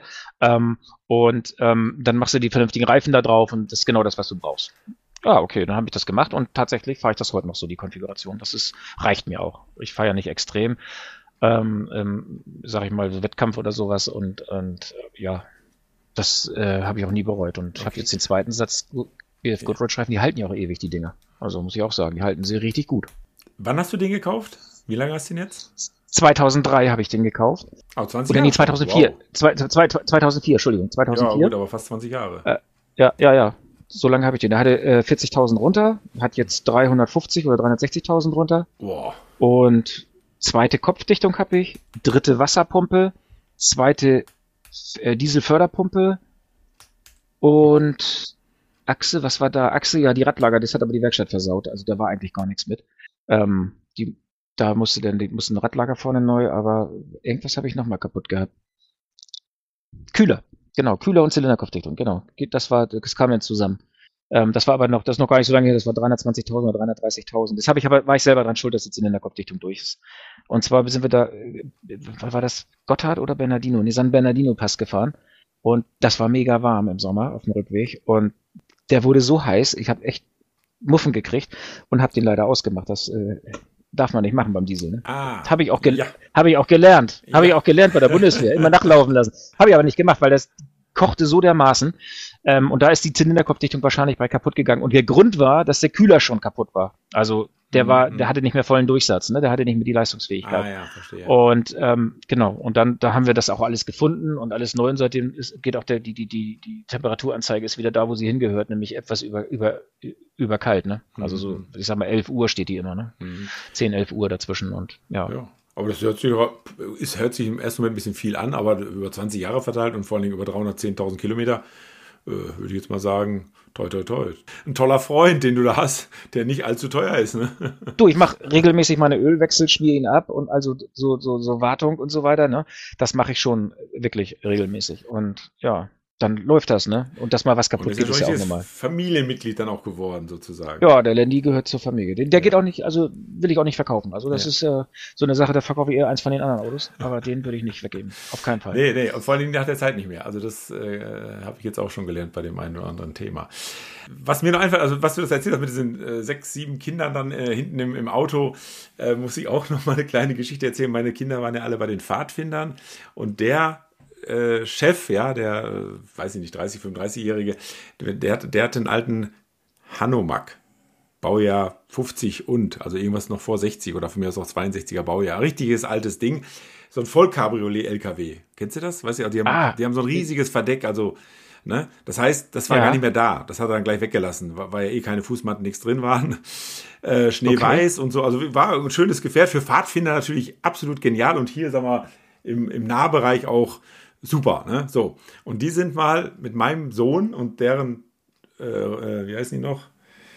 Nicht Rotte, aber so ähnlich. Also die Gruppe halt, ne? Äh, sind ja, die, sind ja, die los ja. äh, in die Pfalz von hier aus, sind das dann schon mal 150 oder so Kilometer. Und mit er darf ja nur acht mitnehmen, genau, die werden wahrscheinlich sechs gewesen sein. Und er in diesem Schiff auf der Autobahn mit 65, 70 km/h, mehr fuhr die Karre ja gar nicht, aber die Kinder standen. Also es gab keine Anschnallgurte, es gab Ach, ja, okay. Genau. Ja, ja. Also Sicherheit sieht anders aus, aber für die Kinder natürlich eine Mordsgaudi, bis die Bullen die ja. rausgezogen haben. Ne? Okay. Und haben gesagt, also Leute, äh, das geht ja gar nicht. Ne? So, und dann haben sie gesehen, ja, das ist aber so ein altes Auto, der hat halt nun mal keine Gurte, hat aber genug Sitze, also es war schon, äh, waren noch alle eingetragen und so, es war also eigentlich schon legal. Und dann mussten sie ja auch fahren lassen, aber bitte jetzt nicht mehr auf der Autobahn und bitte auch alle sitzen bleiben. Ne?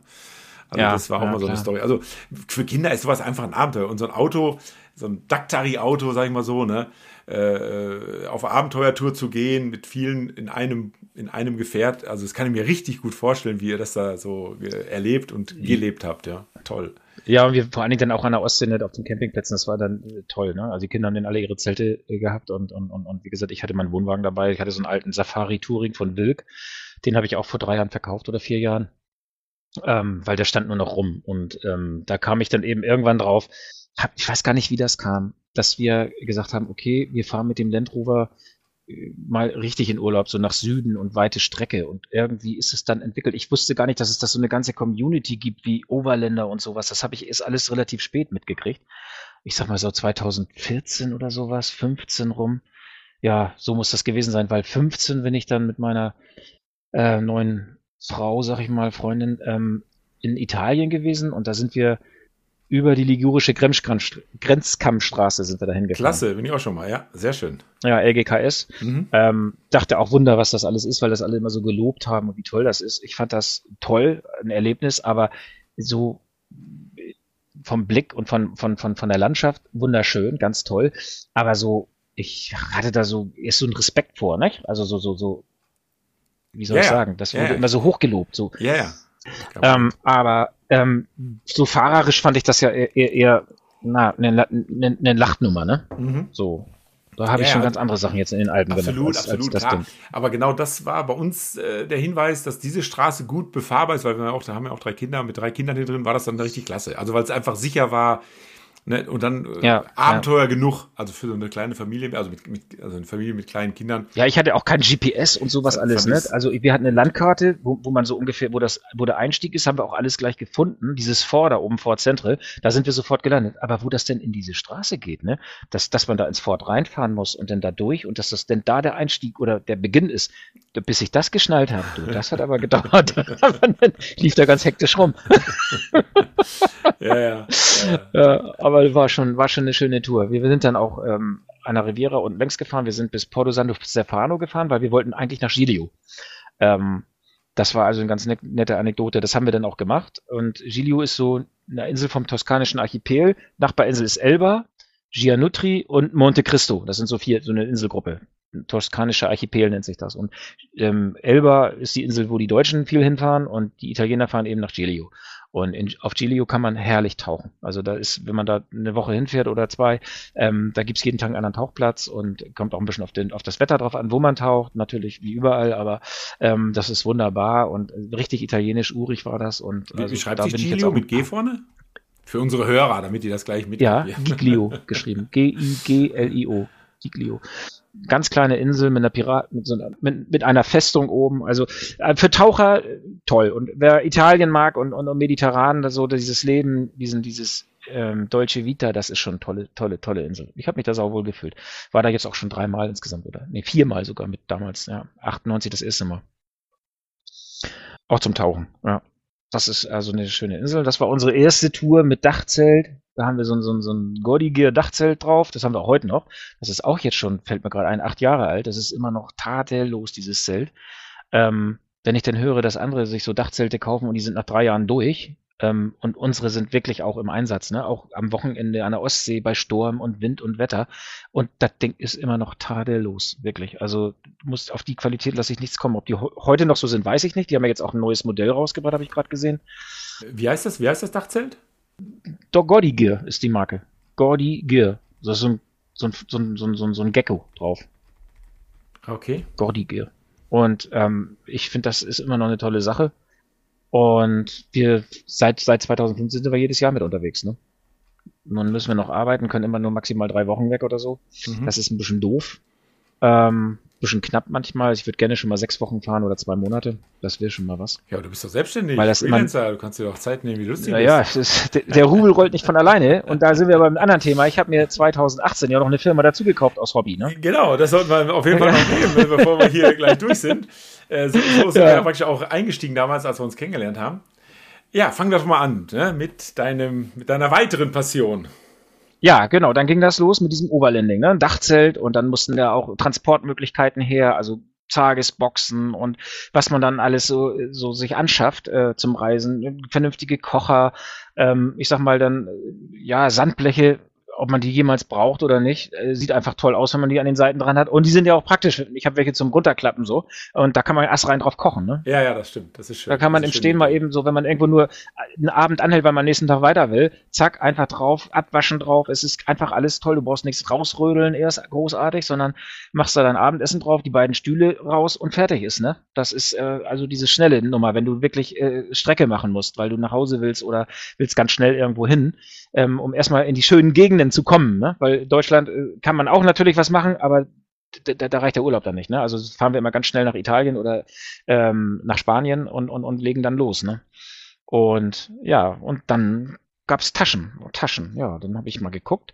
Dann habe ich jemanden kennengelernt über diese Taschen, nämlich den Thorsten Hanke, ähm, damals Besitzer und Inhaber von Delta Bags. Und da habe ich mal Sitzbezüge gekauft für meinen Defender. Und da, die haben auf der Rückseite so Flausch dran und da kann man eben Taschen und alle möglichen Equipment-Sachen dran befestigen mit diesem Set-System. Ja, ja. So, so, so ging das eigentlich los. Und dann äh, hat mich der Thorsten eingeladen zu so einem Land Rover Stammtisch bei sich im, im, im Ort, in Peutzen war das damals. Und das hieß dann äh, Land Rover Stammtisch Südheide. Und ja, das war ganz nett. Das war das alte Bahnhofsgebäude in Peutzen. Da gab es dann Currywurst und Pommes und ordentlich Benzingespräche und Lagerfeuergespräche, wie man das so kennt. Gehören die zum Deutschen Land Rover Club? Da, Das, nee, das glaube ich Okay, nicht. Die, Band. der, Okay, der Stammtisch hat sich auch aufgelöst, beziehungsweise ist umgezogen. Da gibt es nur so einen harten Kern. Ähm, so, das sind so welche, fast nur, ich weiß gar nicht, wie sich das, ob das, das, das kristallisierte sich so in die Richtung, dass das alles so alte Wolf-Fahrer waren dann, ne? Also ehemalige britische Truppenfahrzeuge. Und die sind umgezogen nach Hermannsburg, weil der eine hatte sich da so eine schottische Kneipe, so eine englische Kneipe zugelegt, so ein, so ein, so ein wie heißen die, Pub, so ein Pub. Und dann ist der Stammtisch da und das war von hier oben einfach zu weit. Für mich dann immer mit der Fahrerei. So, so ist das eigentlich gekommen. Naja, jedenfalls, ich wollte ja weiter erzählen, wie ich zu Deltabags gekommen bin. Und dann hatte ich was bestellt bei Deltabags und ähm, das, das kam einfach nicht. Und dann habe ich nochmal eine E-Mail geschrieben, bekam auch keine Antworten. Und dann habe ich da angerufen, ging keiner ans Telefon, immer nur Anrufbeantworter. Keine Antwort, draufgesprochen, keine Antwort. Und irgendwann musste ich beruflich da unten in die Ecke und dann bin ich einfach nach, bin ich nach, einfach da vorbeigefahren. Also in der Nähe von Munster ähm, war die Firma mit Sitz. Und äh, Thorsten hat das damals äh, von seinem Wohnhaus aus gemacht und hat ähm, da ein Büro gehabt und ein Lager auf dem Dachboden und davon hat, da, so hat er verkauft. Ja, und dann klingel ich und mache auf und dann war ein völlig fertiger Mann stand da vor mir. Müssen wir vorstellen, so, ein- so, so ein 1,90 Meter, ich weiß gar nicht, ist er 1, ja, 1,90 ist er. Fallschirmjäger, kräftig und, und, und, und, und war nur noch ein Häufchen Elend. Und dann hat er mir seine Lebensgeschichte erzählt und was alles passiert ist. Und ähm, also wirklich nicht schön, was der erlebt hat, der Mann. Und ähm, ja, und er will das alles verkaufen, die ganze Delta-Bags und alles. Und, und dann hat er auch schon Interessenten. Und dann hat er gesagt, was der geboten hat und was der da haben will. Und dann habe ich gesagt, Moment, ähm, wenn ich das hier mal so, ich habe ja nur einen Blick für sowas, ähm, wenn ich das mal eben so alles zusammenzähle, Lagerbestände, das mal so eben so hochrechte, so im Kopf, selbst wenn ich die Einkaufspreise nicht kenne ähm, und, und die Herstellungskosten und so weiter, dann ist das viel zu wenig. Und dann habe ich gesagt, verkaufen wir noch nicht. Ich muss mal mit meinem Freund sprechen. Aha. Mein Freund, mein Jugendfreund, mit dem ich auch schon in den 90er Jahren die erste Firma hatte, der mich da reingeholt hatte, was ich vorhin erzählt hatte mit den Kopierern und so, Dirk, ähm, den kenne ich schon, ach, seit ich nicht zwölf bin oder 13 und also sehr, sehr lange. Und dann habe ich ihm das vorgestellt und er hat alles erklärt und der fährt, ist eben auch, hat auch eben was richtig was überfährt, Mercedes G, einen richtig tollen alten Puch.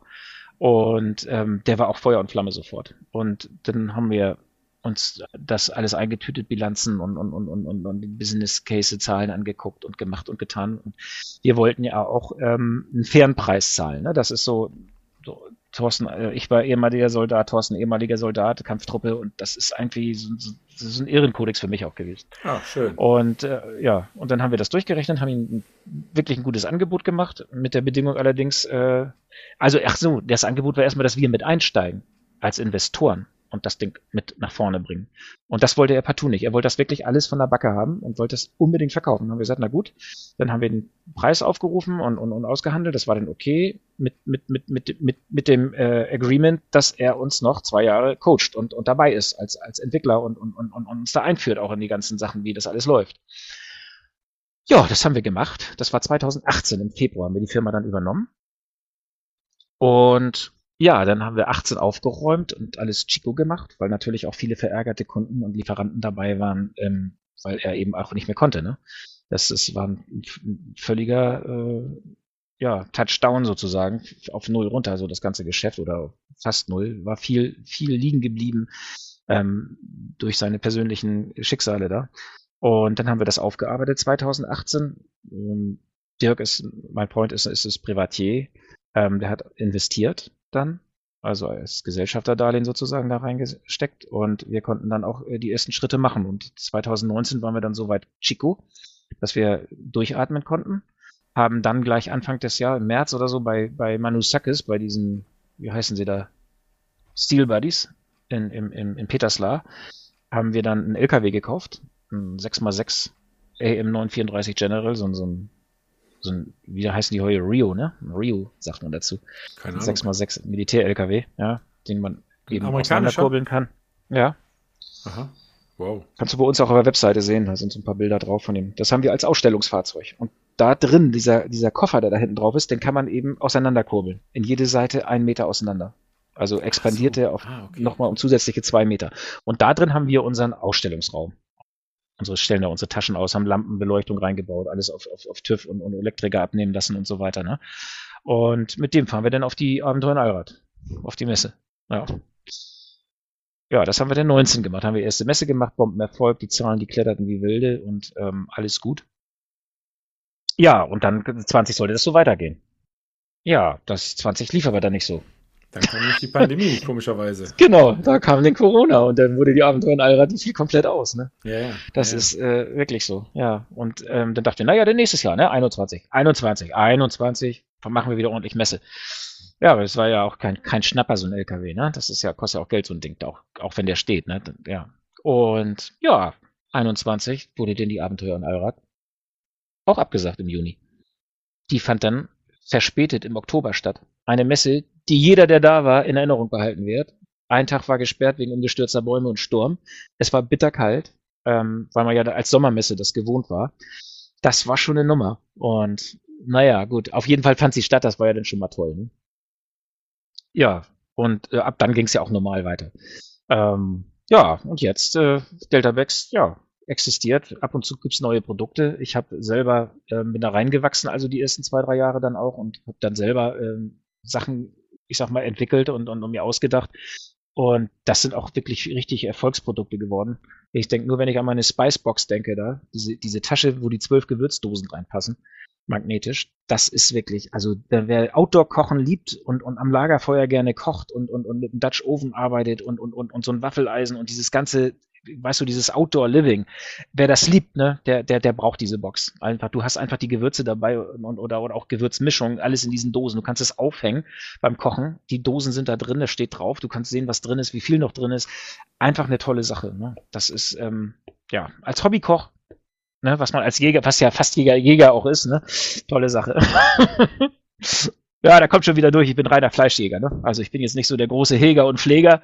Also ich will, wenn ich losgehe, will ich Beute machen und, und, und wirklich ähm, ja, Fleisch. Und ich schieße aber auch nur so viel, wie ich dann auch wirklich unterkriege in meiner Truhe. Beziehungsweise, wenn man mal Bestellung hat oder so. Ne? Dass man da was, da, da was abgibt. Okay, wie, wie, wie läuft das denn bei, bei ähm, Delta Bags? Ähm, ich meine, ihr habt die Ideen, ihr habt die, macht die Entwürfe, aber einer muss ja auch nähen, einer muss ja Material besorgen. Ja, ja, ja, klar. Also ich mache das, ich teile ja das ganze Büro, äh, ich sag mal, das Administrative und, und, und Abwicklung und, und, und Verpacken und Pakete packen, das teile ich mir mit Dirk, mit meinem Freund. Das machen wir tatsächlich selbst noch. Ähm, um auch dran zu bleiben. Unser LKW steht als äh, Vorführraum, Showroom praktisch auf unserem Gelände wir sitzen auf dem Gelände einer Autowerkstatt. Ähm, ja, die, mit der wir auch zusammenarbeiten, wenn es um Montagen geht von unseren Haltesystemen, ne? so Airline-Schienen ankleben und, und, und bohren, fräsen, nieten und so weiter. Ähm, das macht, die, macht diese Werkstatt für uns, weil damit wollen wir nichts zu tun haben. Ne? Wir kaufen dann die Teile und ähm, die Werkstatt montiert das dann, wenn der Kunde das möchte. Und ähm, die, dann haben wir, wir leben in Containern, wir haben also mehrere Container die und, und eins, also zwei Schneider-Container, wo unsere Prototypen gemacht werden, ähm, und, und zwei Bürocontainer. Und ähm, dann haben wir in der Kfz-Werk selber über den Bürotrakt äh, dieser, dieser, dieser Werkstatt auf dem Büro praktisch äh, ist unser, unser Lager. Okay, und was heißt das, Schneiderwerkstatt? Wie viele Leute arbeiten da oder wie kann man sich das vorstellen? Ja, wir haben, haben eine Musterschneiderin, ähm, waren auch zwischenzeitlich mal zwei.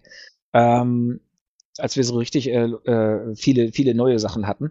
Ähm, da hatten wir eine Segelmacherin, die Ina, die hatte aber auch äh, gesundheitlich mit ihrem Mann so viel zu tun, die, die musste das dann irgendwie an Nagel hängen. Ähm, leider. Ähm, ja, jetzt äh, haben wir Tanja. Tanja macht unsere, unsere Prototypen nach Dirks und meinen Vorgaben sozusagen. Und wenn so ein Prototyp richtig sitzt und perfekt ist, dann geht er in die Produktion. Also dann lassen wir das in Serien. Das machen wir nicht bei uns auf dem Gelände, sondern da haben wir so ein ähm, Nähereien in, in, in europäischen Nachbarländern, sag ich mal. Und ganz, beson ganz besonders die mit P anfangen. Okay. Und, ja. Also wir können sagen, es ist nicht, es ist wirklich made in Europe bei uns, ne? Es ist nichts in China gemacht und ja. ja.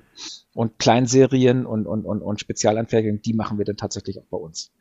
Weil es ah, gibt ja, Kunden, klar. die wollen unbedingt Sitzbezüge haben. Wir hatten neulich einen, der hat so ein, so ein, so ein wie heißen diese Militär-LKWs, die so ähnlich aussehen wie Cut aus der Schweiz. Ich vergesse den Namen immer. Äh, Saurer, Saurer, Saurer, Saurer, Saurer, ja, ja der hat einen. Saurer sich aufgebaut, ähm, richtig nobel mit mit mit mit ganz toll in so einem Schlammgrau. Der sieht wirklich aus wie so ein richtiger Expeditionswagen. Ist das auch geworden? Ich, ich glaube, die gibt's auch nur in dem Schlammgrau. Ich kenne die auch nur in diesem dunklen Grau. Ach so, okay. Ja, der ist aber auch neu lackiert. Die ganze Kabine ja, ist selbst gebaut. Das so eine GFK-Kabine. Ja, und jedenfalls der wollte für seine Sitze, die sind so pneumatisch mit Druckluft gefedert, ne? Ähm, so richtige LKW, Gramma, Gramma LKW-Sitze sind da drin. Der wollte unbedingt, weil er in seinem Amarok unsere Sitzbezüge hat und unser ganzes System auch eingebaut hat, ähm, er wollte das in dem LKW unbedingt in der Kabine auch diese Sitzbezüge haben, weil er hinten dieses Flausch, er sagte, er will das haben für die kleinen Taschen und für Taschentücher und all so ein Kram. Er will das nicht rumfliegen haben, er will das hinten alles in einem Sitz ankletten der hat sich welche bauen lassen bei uns. Wir haben das wirklich für den maßgefertigt, nur für eine Person äh, haben wir den äh, Nobel-Sitzbezüge gemacht. Ne? Und ähm, die haben natürlich dann auch ihren Preis. Ne? Das ist, äh, das ist eine, eine, ich sag mal, eine Werkstattfertigung, Einzel, Einzelfertigung. Das ist, äh, machen wir auch, wenn wir denn Luft haben. Ne? Im Moment äh, schaffen wir nichts. Also im Moment äh, ist, ist, sind wir so zu mit den neuen Typen, was wir alles machen, ähm, dass wir wirklich bis, bis Jahresende haben wir keine Kapazitäten. Weil wir eben auch unsere Panels, weil unsere Taschen haben auf der Rückseite Kletthaken und um die irgendwie anzubacken, brauchst du ja Flauschflächen. Viele machen das auch einfach auf Filz, aber das hält nicht so gut wie unser Industrieflausch. Ähm, und es, es, es wird auch wollig, ne? Also du ziehst beim Abmachen der Tasche, ziehst du auch immer ein bisschen Filz mit los. Deswegen empfehle ich immer dieses äh, Flausch auch zu nehmen und wir machen eben diese Panels. Wir haben ja so einen, so einen Kunststoffkern und sind schön, schön so, so, umrandet, genäht, mit Ösen drin genietet und so. Die machen wir in allen Größen und, und, und, und Farben, die wir haben, ähm, auf Maß. Wo, so dass die Leute sagen können, Mensch, in dieser Ecke möchte ich unbedingt nochmal ein paar Taschen anbauen. Dann geben die uns eine Skizze und dann bauen wir solche Panels. Klasse. Sehr schön. Ja, und, und ihr, das, also, die gibt es dann auch nur bei euch im Online-Shop oder kann man die auch sonst, sagen wir, bei Amazon oder so bestellen? Nee, wir haben rein, selber einen eigenen Online-Shop und auch nur da kannst du unsere Sachen kriegen, ja. Okay, klasse. Das ist, das ist, Amazon ist, äh, mag ich politisch nicht.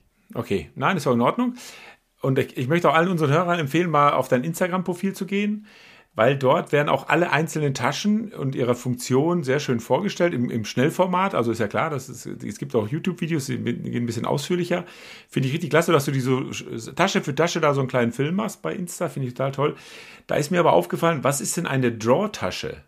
Was, was, äh, ich konnte nicht so richtig, ich meine, äh, viele Sachen haben natürlich einen klaren äh, Auftrag sozusagen. Das war so am, am, am Namen schon ableitbar. Was, woher kommt Draw-Tasche? Draw? Ja, D-R-A-W-N. Drawn, oder? Wie Entwurf. Nee, Drawer. D-A-W-E-R.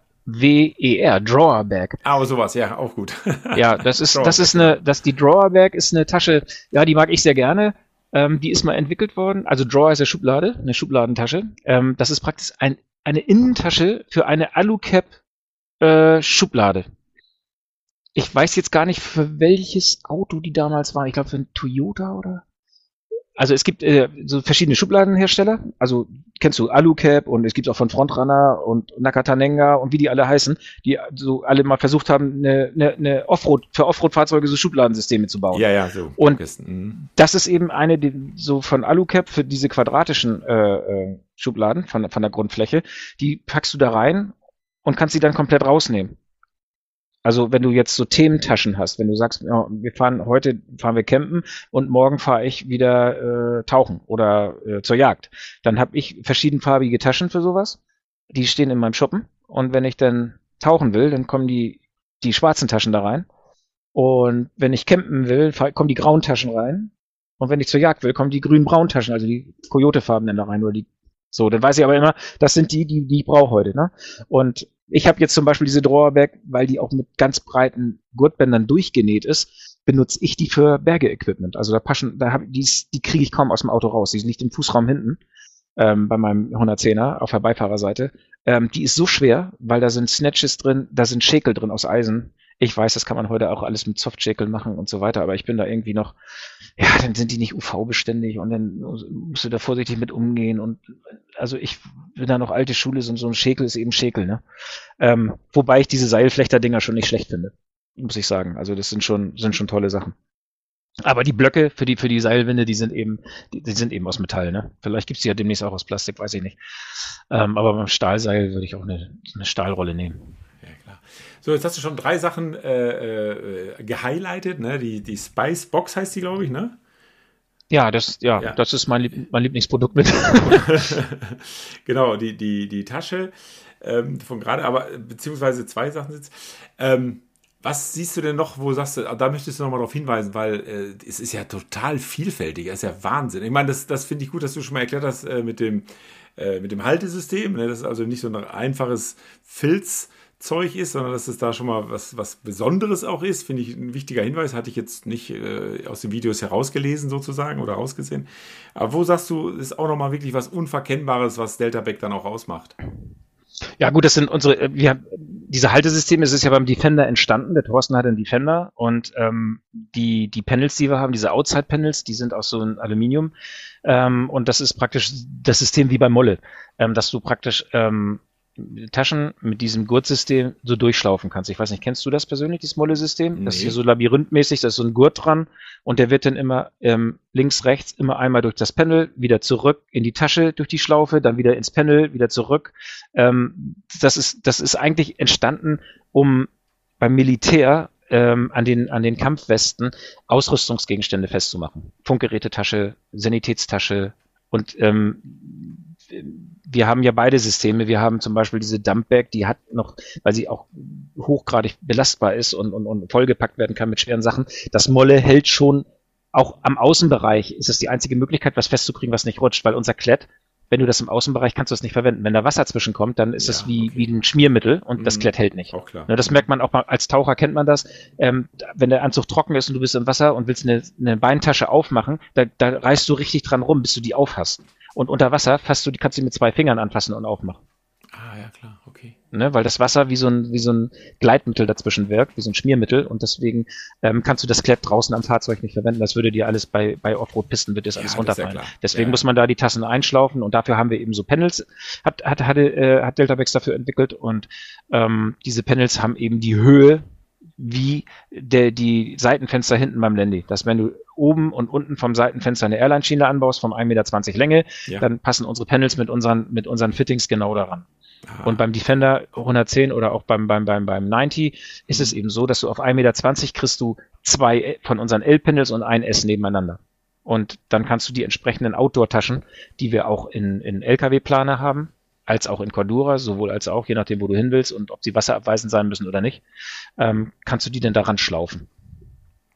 Ich habe da zum Beispiel immer so eine Tasche dran an meinen Sandblechen. Also ich hatte vorher Sandbleche dran, bevor ich Delta Bex kennengelernt habe. Und ich habe das trotzdem mit diesem System durch die Sandbleche durchgeschlaubt und habe da eine Delta Bags nur für mein Hundefutter, wenn wir in Urlaub fahren. Ah, okay, cool, cool. Ne, das hängt dann draußen dran.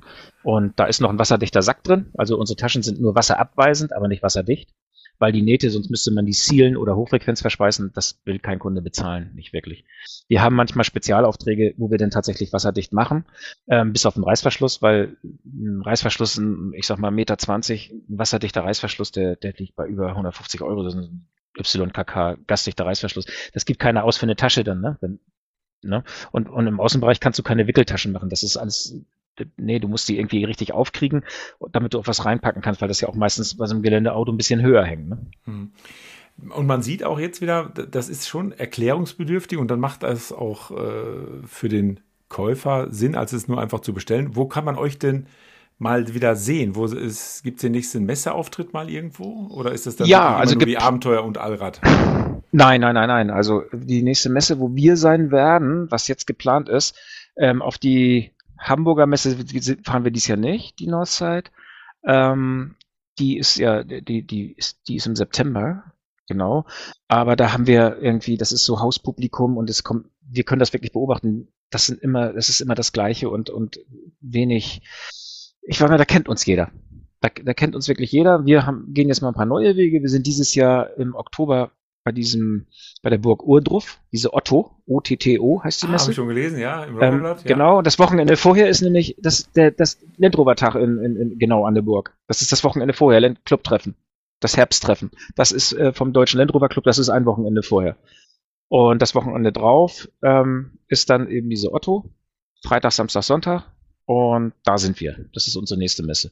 Ja, also, liebe Hörer, da fahrt mal dahin, da fahrt mal hin und hört euch das da an. Also ich sag's nochmal, das ist schon äh, wichtig, im Detail das mal zu erleben, ne? wie die funktionieren, was, was auch das, wie, wie die sich anfühlen. Das ist ja schon alles ein bisschen äh, stabiles Zeug. Ja, die Haptik, die Haptik ist auch, ist auch ein Punkt. Nicht? Also wenn man das vergleicht, ich habe neulich mal wieder ähm, bei Mitbewerbern so Sachen bestellt, ähm, das ist doch alles, ähm, ja, ja, wenn man das sieht, also, da, da gibt es schon Unterschiede. Ja, das ist, das ist also unser, unser, unser, unser Polyester Polyester, was wir, was wir benutzen, unser Polyamid, ne? unser, unser, unser Werkstoff, das, wir dürfen diesen Namen nicht sagen, Cordura, weil das ist ja ein, ein Markenname von Dupont. Okay. Aber das ist schon, das ist schon ein Unterschied zu, zu, zu Billo-Taschen, ne? Ah, okay. Und ähm, ja, das ist, ja, muss man schon, man muss es mal anfühlen, muss sich das erklären lassen, vielleicht auch mal, ich werde mit meinem Landy dahin fahren, der ist richtig gut ausgestattet mit Delta Bags Taschen und aber nicht nur. Ich habe auch, ähm, wenn ich, wenn ich, es gibt natürlich auch andere Hersteller, die andere Sachen machen. Ne?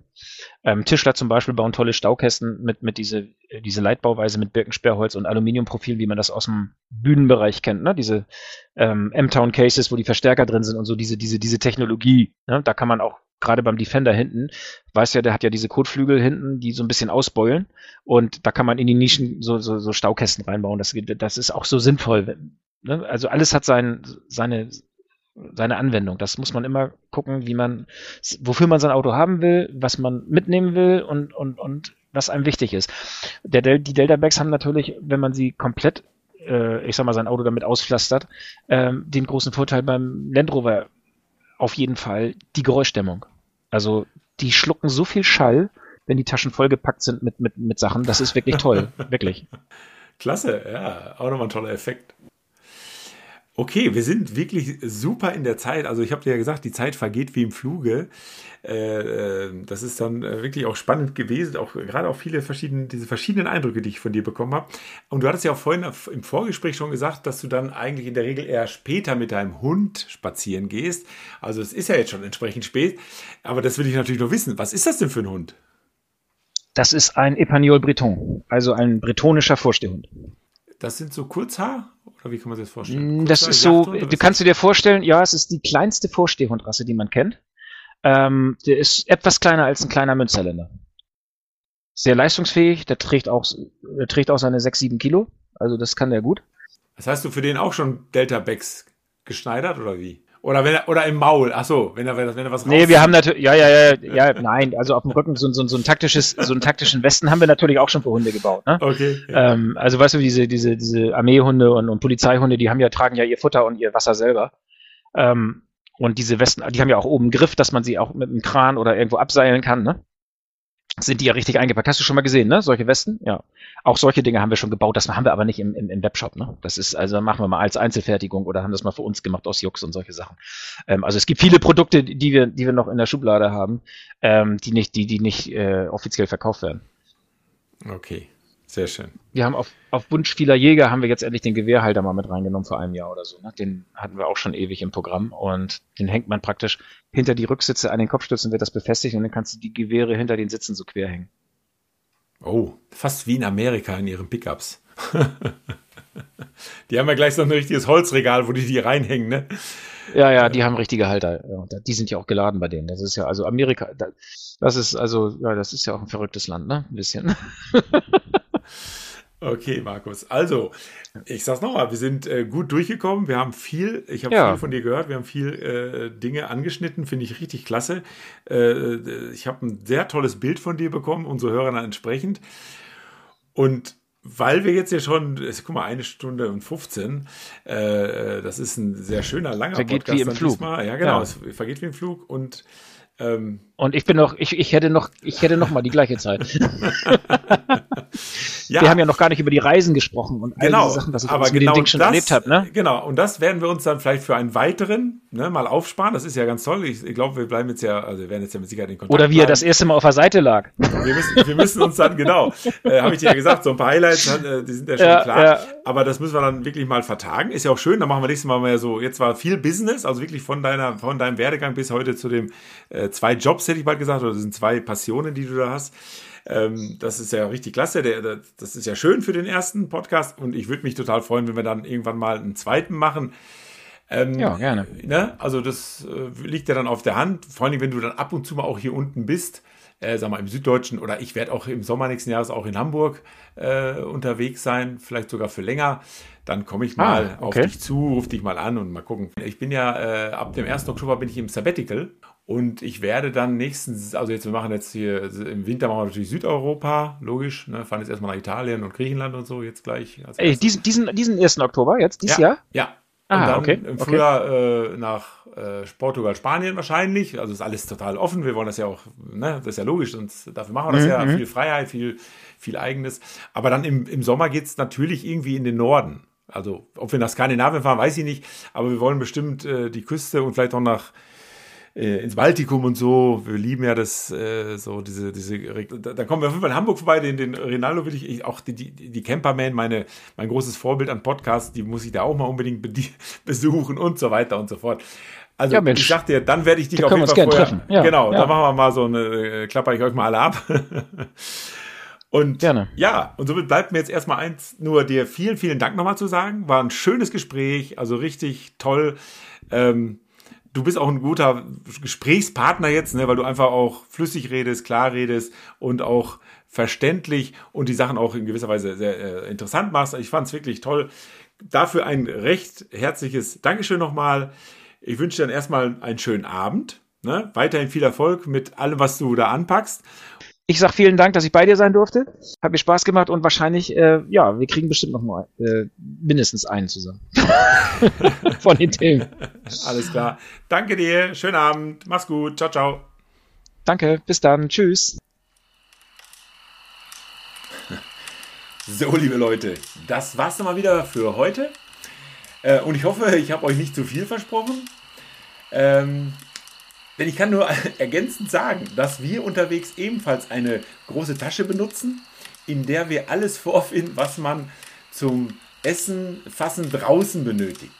Äh, in dieser Tasche, die wir Outdoor-Küche nennen, bewahren wir alle Teller, Tassen, Gläser, Besteck, äh, scharfe Messer, das Schneidebrett, den Korkenzieher und so weiter auf.